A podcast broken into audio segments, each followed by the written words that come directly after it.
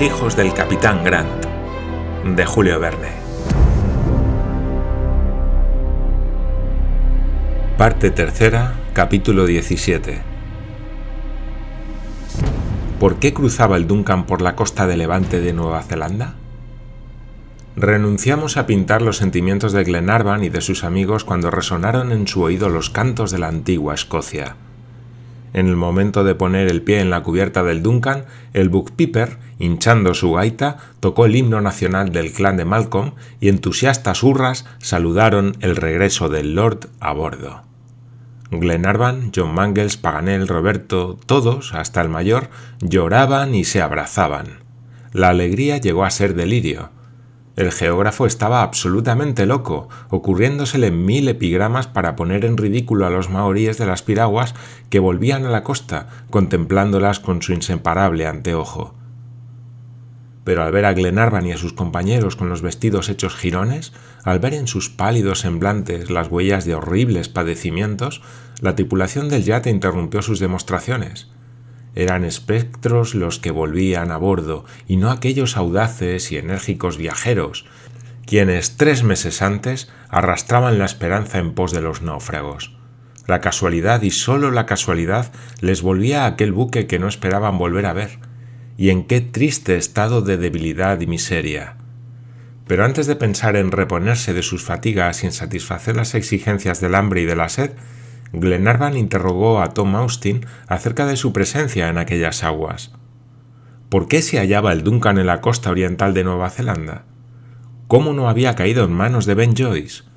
¿Por qué providencial fatalidad Dios le había colocado en el camino de los fugitivos? ¿Por qué? ¿Cómo? ¿Con qué objeto? Tales eran las preguntas que acribillaban a Tom Austin, disparadas a bocajarro.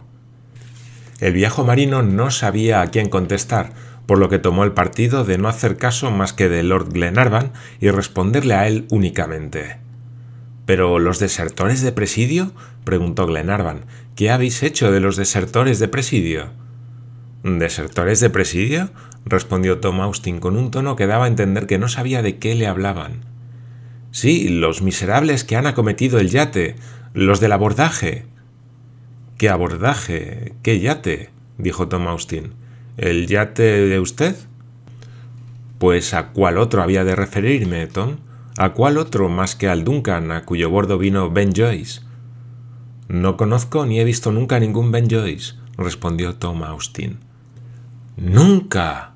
exclamó Glenarvan, atónito al oír las respuestas del viejo marino. Entonces decidme, Tom, ¿por qué el Duncan cruza en este momento las costas de Nueva Zelanda? Glenarvan, Lady Helena, Miss Grant, Paganel, el mayor, Roberto, John Mangles, Solviné, Bullrady y Wilson, que no comprendían la admiración del viejo marino, quedaron asombrados cuando éste respondió con voz tranquila. El Duncan cruza estas costas por orden de usted. ¡Por orden mía! exclamó Glenarvan. Sí, milord. Yo no he hecho más que sujetarme a las instrucciones contenidas en vuestra carta del 14 de enero. ¡Mi carta! ¡Mi carta! exclamó Glenarvan. Los diez viajeros rodeaban a Tom Austin y le devoraban con sus miradas.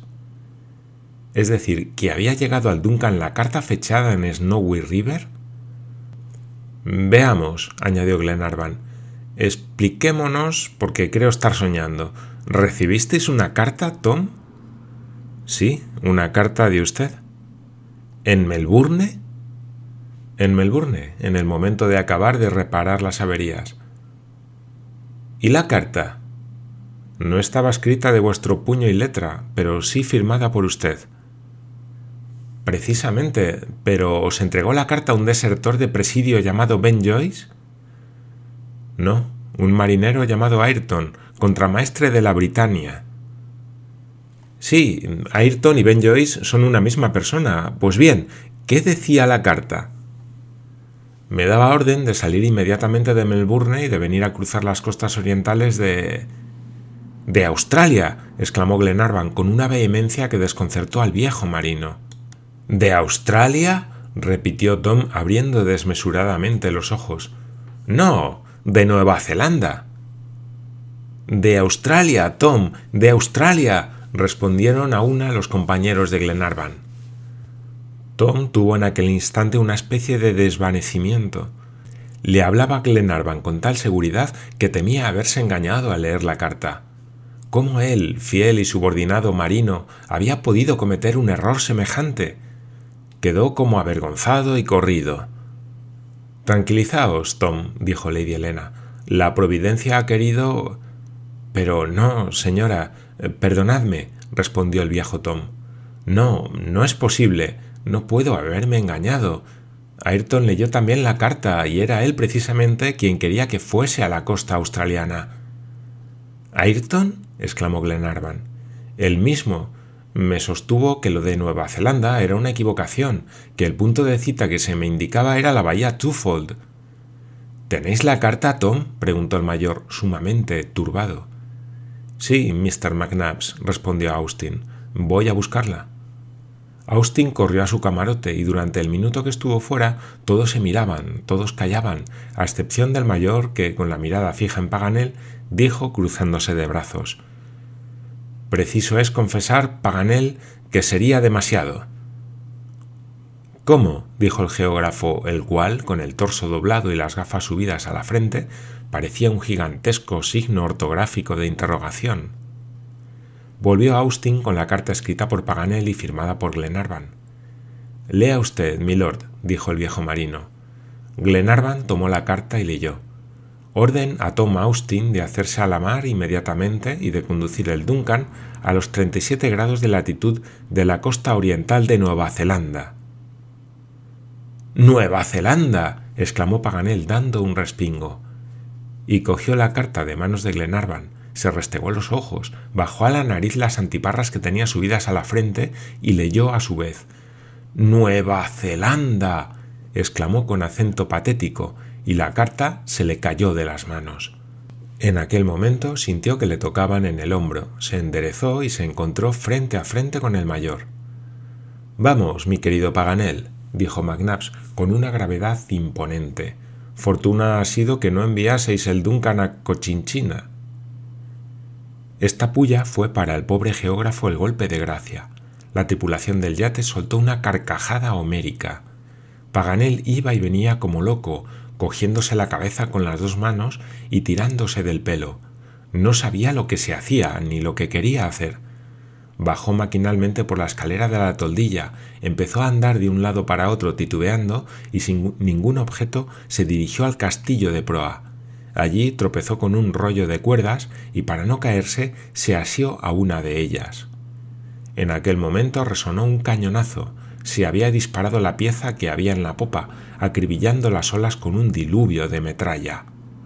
El desventurado Paganel había cogido la cuerda del cañón todavía cargado y cayendo el disparador aplastó el pistón y salió el tiro. El geógrafo dio en el suelo con sus huesos y se enhebró por la escotilla de proa, sin parar hasta el sollado. Un grito de espanto sucedió a la sorpresa producida por el estampido. Creyeron todos que había ocurrido una catástrofe. Diez marineros se precipitaron al sollado y subieron a cubierta a Paganel, que estaba muy cabizbajo sin decir una palabra. Su interminable cuerpo fue transportado a la toldilla. Los compañeros del buen francés estaban desesperados. El mayor, que se hacía siempre médico en las grandes ocasiones y casos de apuro, iba a desnudar al desgraciado Paganel para curar sus heridas, pero apenas le tocó, el geógrafo, a quien todos creían poco menos que moribundo, se incorporó, se enderezó como si le hubiesen puesto en contacto con una corriente eléctrica. Jamás, Jamás, exclamó, y cubriendo su enjuto cuerpo con los harapos a que había quedado reducido su traje, se abotonó a toda prisa. Pero, Paganel, dijo el mayor, dejadme ver si. No, os digo. Es preciso que examine. No examinaréis nada. ¿Acaso os hayáis roto? Lo que esté roto, el carpintero lo compondrá, respondió Paganel con desenfado. ¿Habéis roto algo? Sí, se ha roto al caerme el pie de carnero que va a la sobrequilla. Al oír esta contestación se reprodujeron las carcajadas, pues era una contestación que tranquilizaba a todos los amigos del digno Paganel, el cual salió sano y salvo de la última aventura producida por una de sus distracciones. Ello es, dijo para sí el mayor, que no tengo noticia de otro geógrafo tan pudibundo. Repuesto Paganel de sus grandes conmociones, tuvo que contestar a una pregunta que no podía eludir. Ahora, Paganel, le dijo Glenarvan, responded con franqueza. Reconozco que vuestra distracción ha sido providencial y es seguro que sin ella el Duncan hubiera caído en manos de los desertores de presidio y nosotros habríamos vuelto a caer en las de los maoríes. Pero, por amor de Dios, decidme, ¿por qué extraña asociación de ideas, por qué sobrenatural aberración de vuestra mente se os ocurrió escribir el nombre de Nueva Zelanda en lugar del de Australia? ¿Dónde teníais la cabeza? Pardiez, exclamó Paganel, todo ha venido de que... Pero en aquel mismo instante tropezaron sus miradas con Roberto y Mary Grant y cortó la frase. Enseguida respondió ¿Qué haremos, querido Glenarvan? Soy un insensato, un loco, un incorregible, y moriré con la piel del más famoso distraído. A no ser que antes de moriros os desuellen, añadió el mayor. Desollarme, exclamó el geógrafo poniéndose furioso. Hacéis caso alusión. ¿Alusión a qué, Paganel? preguntó McNabbs con voz tranquila. El incidente no tuvo consecuencias. El misterio de la presencia del Duncan en las aguas de Nueva Zelanda estaba aclarado, y los viajeros, tan milagrosamente salvados, no pensaron más que en volver a sus cómodos camarotes y almorzar sin sobresaltos. Sin embargo, dejando a Lady Elena y Mary Grant, al mayor, a Paganel y a Roberto instalados en la toldilla, Glenarvan y John Mangles se quedaron solos con Tom Austin, a quien deseaban dirigir algunas preguntas. Ahora, mi viejo Tom, dijo Glenarvan, respondedme. ¿No os pareció extraña la orden de ir a cruzar con el Duncan delante de las costas de Nueva Zelanda? Sí, milord, respondió Austin. Me sorprendió mucho pero como no discuto nunca las órdenes que recibo, obedecí. ¿Podía hacer otra cosa? Si por no haber seguido fielmente vuestras instrucciones hubiera sobrevenido una catástrofe, ¿no habría sido culpable? ¿Hubierais vos obrado de otro modo, capitán? No, Tom, respondió John Mangles. ¿Pero qué pensasteis? preguntó Glenarvan. Pensé, milord, que en interés de Harry Grant era necesario ir donde se me decía en la carta creí que a consecuencia de nuevas combinaciones, un buque debía transportaros a Nueva Zelanda y que debía aguardaros en la costa este de la isla. Además, al salir de Melbourne, guardé el secreto de mi viaje y la tripulación no lo conoció hasta que estuvimos en alta mar, cuando ya habían desaparecido de nuestra vista las costas de Australia. Además, sobrevino a bordo un incidente que me tuvo muy perplejo. ¿Qué queréis decir, Tom? preguntó Glenarvan. Quiero decir, respondió Tom Austin, que al día siguiente de aparejar, cuando el contramaestre Ayrton supo el destino del Duncan. Ayrton. exclamó Glenarvan. ¿Es decir, que está a bordo? Sí, milord. Ayrton, aquí. repitió Glenarvan, mirando a John Mangles. Dios lo ha querido, respondió el joven capitán.